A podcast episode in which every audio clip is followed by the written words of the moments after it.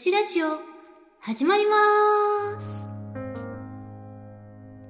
星より気高く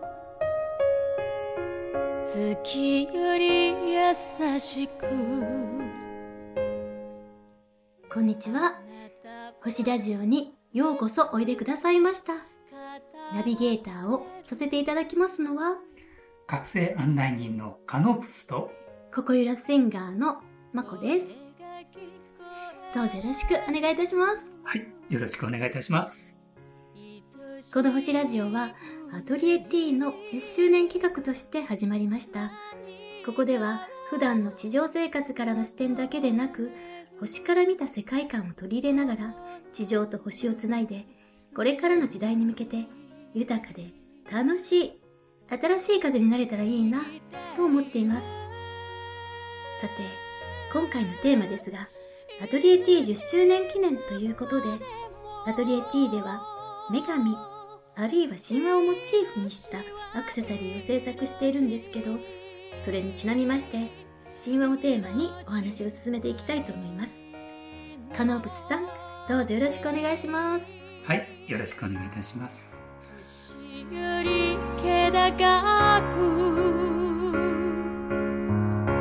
雪より優しく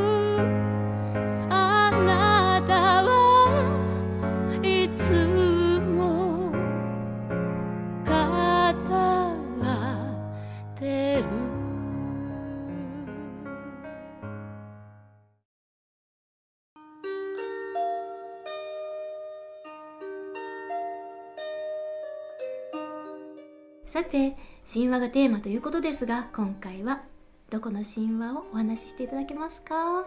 そうですね、えー日本の神話をテーマに、えーその中でも今回は、えー天の岩戸について、えー話してみたいと思います。あそれは楽しみです。はい、えー確か天の岩戸のストーリーではアマテラスの狼の神様が、えー岩戸に隠れてそして我々の世界が真っ暗になったとはい。いうふうになってますよね。そうですよね。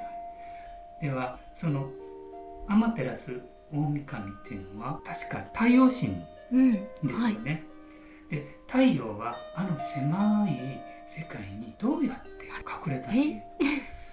あの大きな我々お天道さんと言っている、うん。あの太陽があの狭い洞窟の中に隠れるっていうのは。確かにそうですよね。そうです。そう言われてみればうん。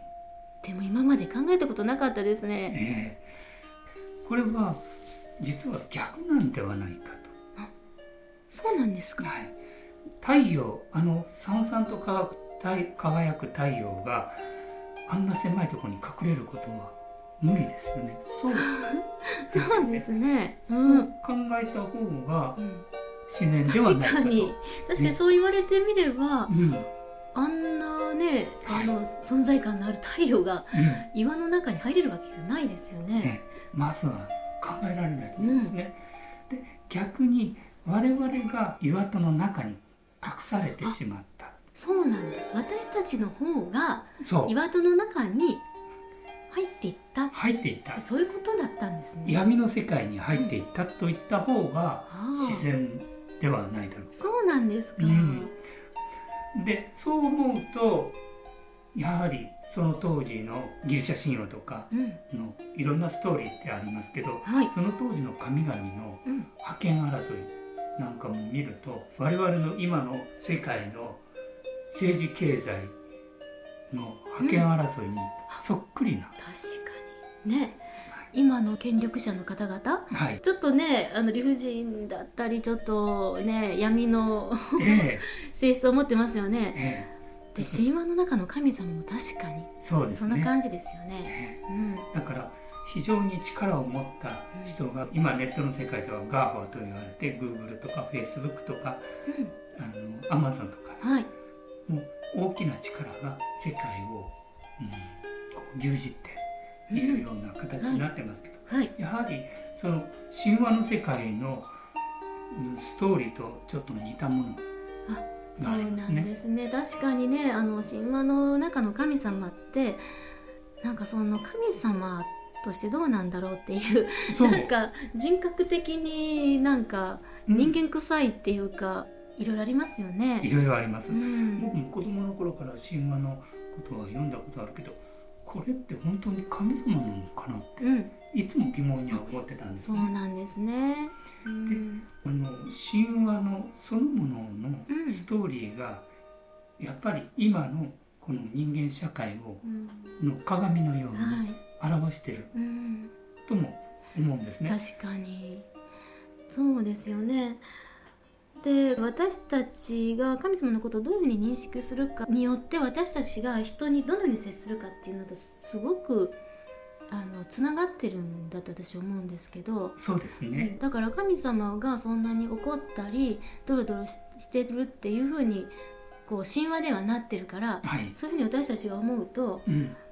私たちもそんなドロドロして人に怒ったりちょっと理不尽な態度を取ったって神様がやってるんだから私たちもいいんじゃないのってなんか無意識のうちに思ってしまいそうですよね。そうですね。あの実はこの神話の働きっていうのは、うん集合意識に対して、うん、潜在的に働きかける、うんそういう力を持っているはあ、そうですか。とも言われてるんです確かね。にね。そうなんです。ねそれがねやはり今のその過去のその作られた神話、うんまあきっとねこれはその当時の支配者たちがうん。自分たちの都合のいいよううにん。作られたストーリーとしてうん。見たらいいんではないかな、あそう。そうですよね。そう捉えたらうん。すごくいいなと思いますね。でそのストーリーとしてとても一番わかりやすいのが、うん。えー七夕伝説ってありますよね。はいはい。でこの七夕伝説っていうのはあの確かあの織うん。織織彦姫。織姫様。織姫とうん。彦星彦星。彦星ね。えーがすごく働き者の2人がいて天帝が一生懸命働いてるから2人を結びつけたらうん。2人はとても仲良くなり毎日過ごしてうん、そうですね。うん。楽しく遊んで暮らした遊んんで暮らしてた、そしたら仕事をしなくなったとうん。いうことなんですね。そしたら天天帝は見かねてうん2人を引き離して、うん。そして天の川を挟んでうん1年1回うん7月7日の七夕の日に会うというそう。ね、確かそんな話でしたね。こんなストーリーですようんうね。ん。これってこの天帝ってうんなんかおかしくないですかってああ、私、うんそうね。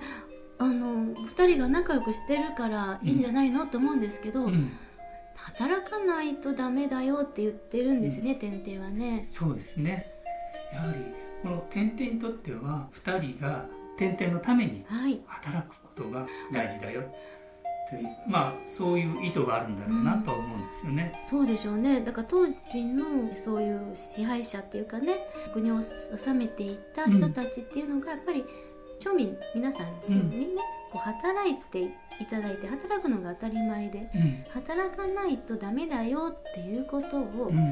こうしっかりと認識させるためにうん、そういうお話を作ったってそう。そういうふうに考えたらいいんでしょうかね。これはねうん。やはりこれも一つの教育っていうのかな、うん。あのストーリーその物語を聞かせて、はい。みんな働くんだよっうん。てよくね日本の言葉にもありますけどあの働かざる者食うべからずなんていうね、うん。そんな言葉がありあますありますよね。これはまあ天帝のために働かなければ生きてはいけないよというね。なんかね働かないとこう生きてる資格がないというかね、うん。私たちそういうふうに教え込まれてますようね。ん、それが当たりうん前うに当たり前にね。うん。だけど働きすぎじゃないのっていうぐらい働い特に日本はね。働いてますよね。ね。こんだけ働かないといけないのかってやっぱり私もうん。日本の方たち見ててうん、やっぱり疑問に思ったことは確かにあります。確かにね。うん。これは本当伝説になってるけど、うん。現実際に私たちのこの生活ではい。世界の所得でいうとうん。日本は先進国と言われてるけど、ええ。実はその収入はうん。世界の中でも低い。そうなんですね。この特にこの収入の上昇率、あそうなんだ。そして税金高い年貢より高いと私たち言われての年貢より高いと言われてるんですよね。もういろんなところに税金をはい。入れて、うん。大体40%から50%あそう我々なんです知らない間に確かにそうなるんですかね。ですから今の例えば日本の国の在り方っていうのは日本の義務うん。っていうのはありますようん。ね、勤労の義務働く、うん。そして納税の義務あはい。そして教育。うん。さっき言いました教育では七夕伝説。あれも一つのうん。教育としてうん。あの伝説があるし確かにね。今の支配者の人たちがこう都合のいいように働きなさいよ。うん。働かざる者食うべからずですよという、そういうこう観念をこう、うん。私たちに落とし込むっていうかね、うん。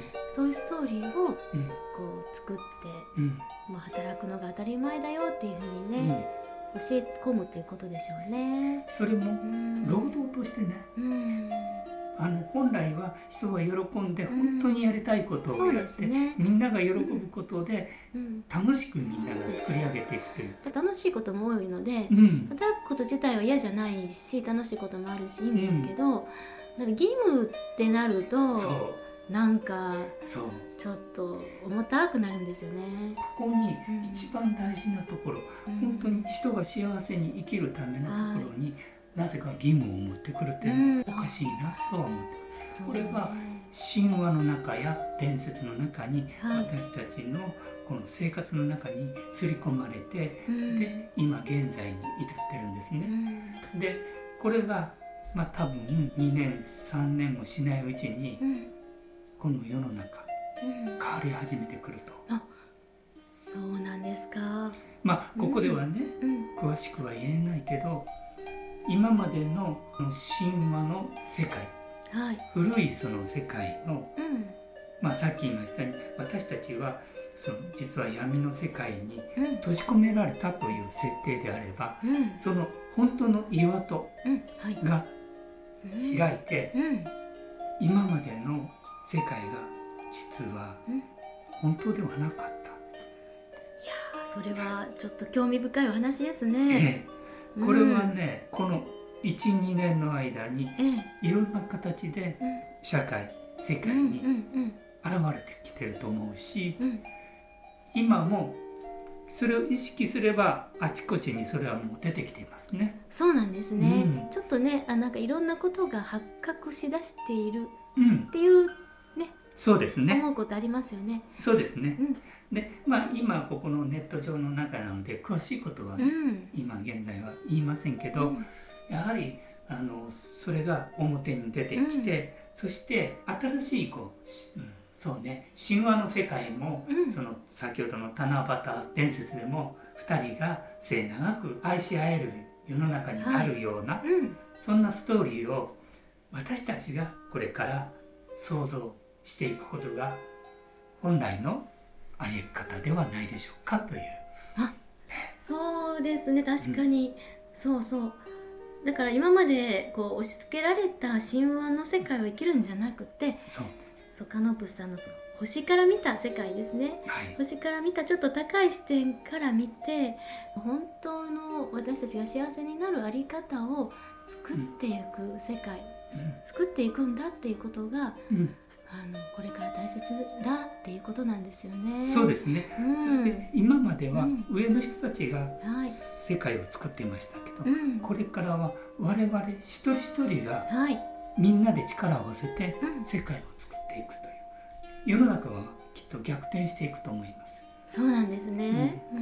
うん、だから今まで力あるものがはい。ひっ、くり返ってうん。今まで下にいた人たちが心を開いて、はい。そして本来の在り方を気づいてね、うん。そしてみんなと力を合わせて、うん、うん、新しい神話を作るといそうれのかな。は素敵ですね。そういう時代になるのではないかなと期待も込めてね。ちょっとねあのこれから楽しくなっていくっていう予感がしますね。はい。素敵なお話ありがとうございました。ね私たちは、うん、そうそう今まであ知らなかったんだけど実は、えー岩の中に閉じ込められていたんだねうん。っていうことですよね。そうです。そしてそれに気づいて今までのその押し付けられた世界じゃなくてとってもみんなが幸せになる、ね、楽しい世界を、うん、ね、思い描いてはい、作っていきましょうみんなで一緒にそうですね。そういうそういうことですね、はいいやみんなで幸せなはい。素晴らしい世界を作っていきましょうという、ね。はい。そうですか。いやありがとうございました。でところでカノプスさんちょっと 遅ればせながら自己紹介していただいてもよろしいでしょうか？はい。カノプスのご紹介させてもらいます。覚醒案内局カノプスで、えー動画配信させていただいております。でこの覚醒案内局というのは本来の自分は何者か自分の本当の由来を知っていただくため。そして案内人というのはこのカノプスと関連があります。カノプスは南十字星の横に輝く道しるべ昔の航海でいうと身を尽くしにもなるんですが本来の自分が帰るその道しるべとしてカノプスという非常に輝きのある2番目の明るい星とされているんですがその星がカノプスの由来なんです。この由来の星はその人の本来帰るべきところに案内してくれるというそういう意味合いもあるのですね。で僕もこの人生の道を歩んできましたけど大きな世界が変わろうとしているこの時期に、まあ、皆さんのちょっとお役に立てばと思って動画を配信させていただいております。カノプスさんありがとうございます私も拝見させていただいてますよありがとうございます。はいこれからねどうどのように私たち、えー生きていったらいいのかとかどのようにして瞑想したらいいのかとかね心の在り方あるいは魂の在り方っていうかねそれをねすごく教えてくださってすごい参考になってますありがとうございます。私ここゆらシンガーまこの自己紹介です。歌を歌ってます。でここゆらシンガーって言ってますけどもここゆらってまあ聞いたことないと思うんですが私が作った造語なんですよね。心に夢そして響くという漢字を書いてここゆらって読むんです。えどういう意味かと言いますと心が夢のように心地よく響くというね。そんな歌そしてそんな声をお届けしたいなと思っています。これはねあの大和言葉の「玉ゆら」からちょっと引用させていただきました。あの最初は心に響くって書いてここいらにしようと思ったんですけどやっぱりね間にね夢っていうのを入れることによってより楽しくって喜びに満ちたそんな世界をお届けしたいなということで入れさせていただきました。この「星ラジオ」でも私の作ったオリジナル曲オープニング曲は「星より気高く」BGM は「幸せの予感」エンディングは「いろは歌」それらをあの使わせていただいてます。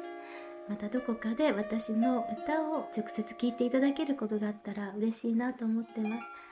そしてあの YouTube でも私のチャンネルがありますのでまた、えー聞いていただいたら嬉しく思います。どうぞよろしくお願いいたします。